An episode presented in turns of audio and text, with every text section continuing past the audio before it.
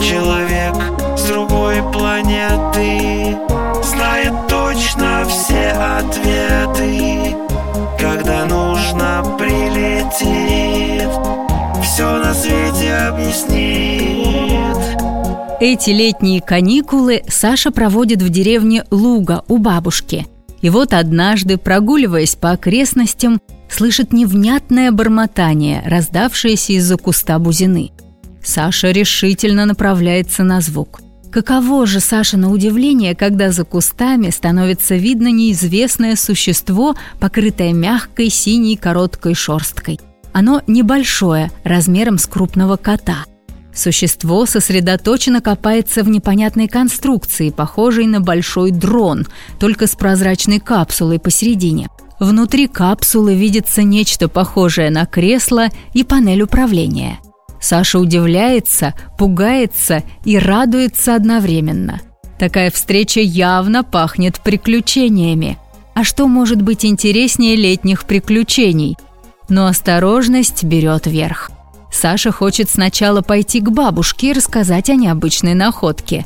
Но, сделав шаг в сторону, Саша наступает на сухую ветку и раздается треск. Существо оборачивается. Его цвет изменяется из синего на блестяще зеленоватый. «Кто здесь?» «Я Вента. Я оказался на вашей планете случайно, и мне нужна помощь». «Я Саша.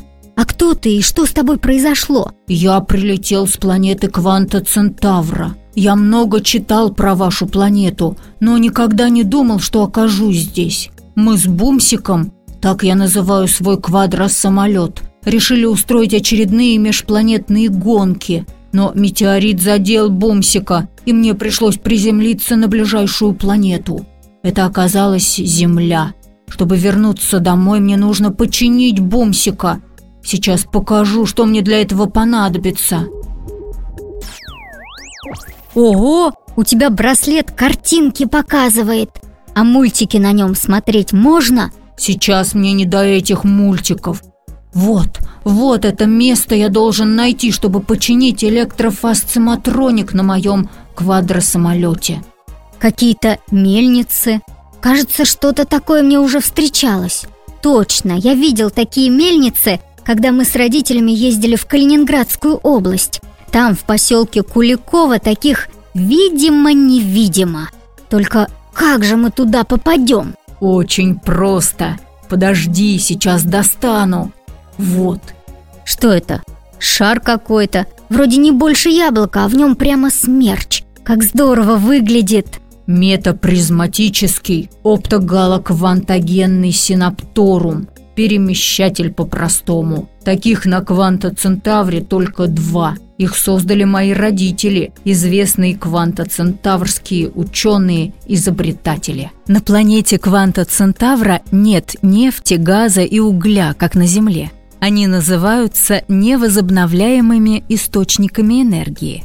Это означает, что когда-нибудь они закончатся.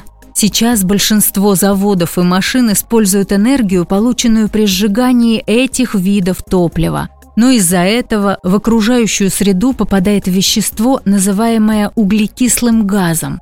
Когда этого углекислого газа слишком много, то наша планета чувствует себя плохо Ей становится слишком жарко и душно.